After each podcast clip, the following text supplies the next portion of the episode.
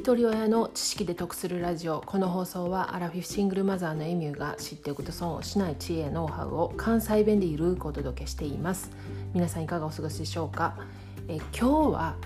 継続の考え方についてお話したいと思います。自分がね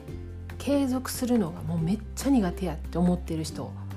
かなり多くいらっしゃると思うんです。っていうかそっちの方が割合的には多いんじゃないかなと思うんですけれども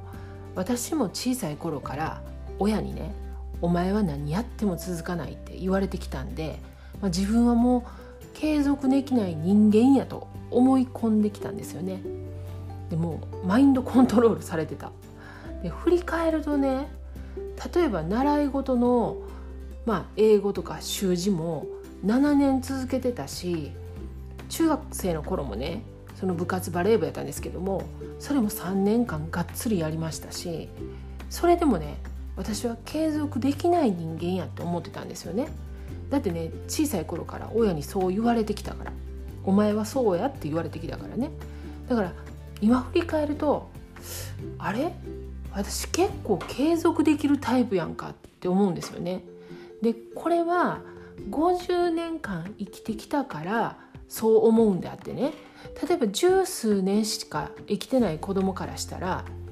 大人はね自分より長く生きてるから大人がそう言うんやったらきっと自分はそういうタイプやって思ってしまいますよね。っていうかねそう言うてるあんたどうなんて言うたら親自身もね何も継続できてない自分ができへんからこの子もできへんやろうっていう自分の物差しで自分以外の人を測るっていうことね往々にしてあると思うんですよね。で特に我が子となるとね育ててるわけやし自分はこの子のこと理解できてるってやっぱり過信してるんですよね。なので大人の言葉って怖いですよね。もうね呪縛ですよ。ほんま自分も気をつけなあかんわって思ってるんですけどついついそういう呪縛言葉我が子にも言ってしまってるんです。でちょっと話の方向またずれてきそうなので継続ということに話を戻しますとここ数週間を振り返ってみるとね習慣にしていることがことごとくできてないんです私自身ね。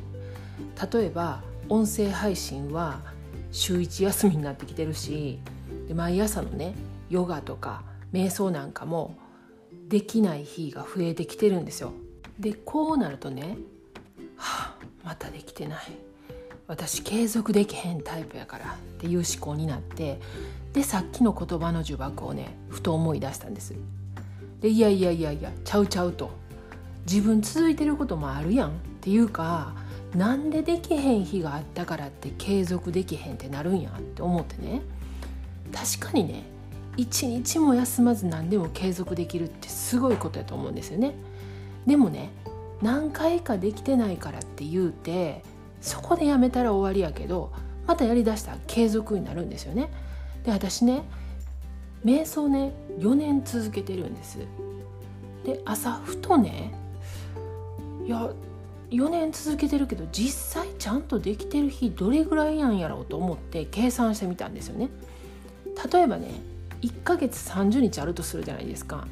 で仮にね1週間2回できなかった日があったとしてもまあ、それでも5日間瞑想してるわけやからね。で1ヶ月仮に4週あったとしたら、まあ、2回できへん日があったとしたら8日できてないわけでしょ？できへん日があったってことでしょ？でそれがね1年あったとしたらねかける12やから1年間に96日できてないことになるんですよ。でねそれが4年間としたらかける4やから384だから1年365日でしょ？だから私は4年間瞑想してるって言うてるけれども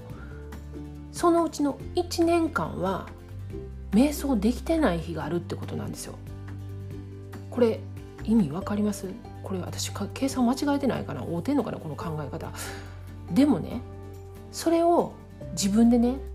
瞑想4年続けてるけど実質できてんのは3年なんですよなんて言わないじゃないですか。で何が言いたいかというとできてない日があってもそこからまたスタートしたら継続してるってことになるしやめてしまうことを思ったら途中できない日があっても続けてる方がいいに決まってるんですよね。でそういえばね何年か前に脳科学の茂木健一さんがねなんか中学受験をしてるこのお悩み相談にね YouTube かなんかで答えてたんですよね。で三日坊主って言うけど3日でもやらないよりはやる方がマシやしその後やらない日があったとしてもまたもう一回やりだせばいいやんそしたら三日坊主とは言わないし三日坊主やったとしてもそれを何回も繰り返すことだって十分に継続やっていうのを言ってはったんですよね。それをあそうやこんなことも言ってたよなと思って朝ふと思い出してで今の自分の現状と結びつけて配信させてもらいました。では最後までお聴きいただきありがとうございました。今日も笑顔で。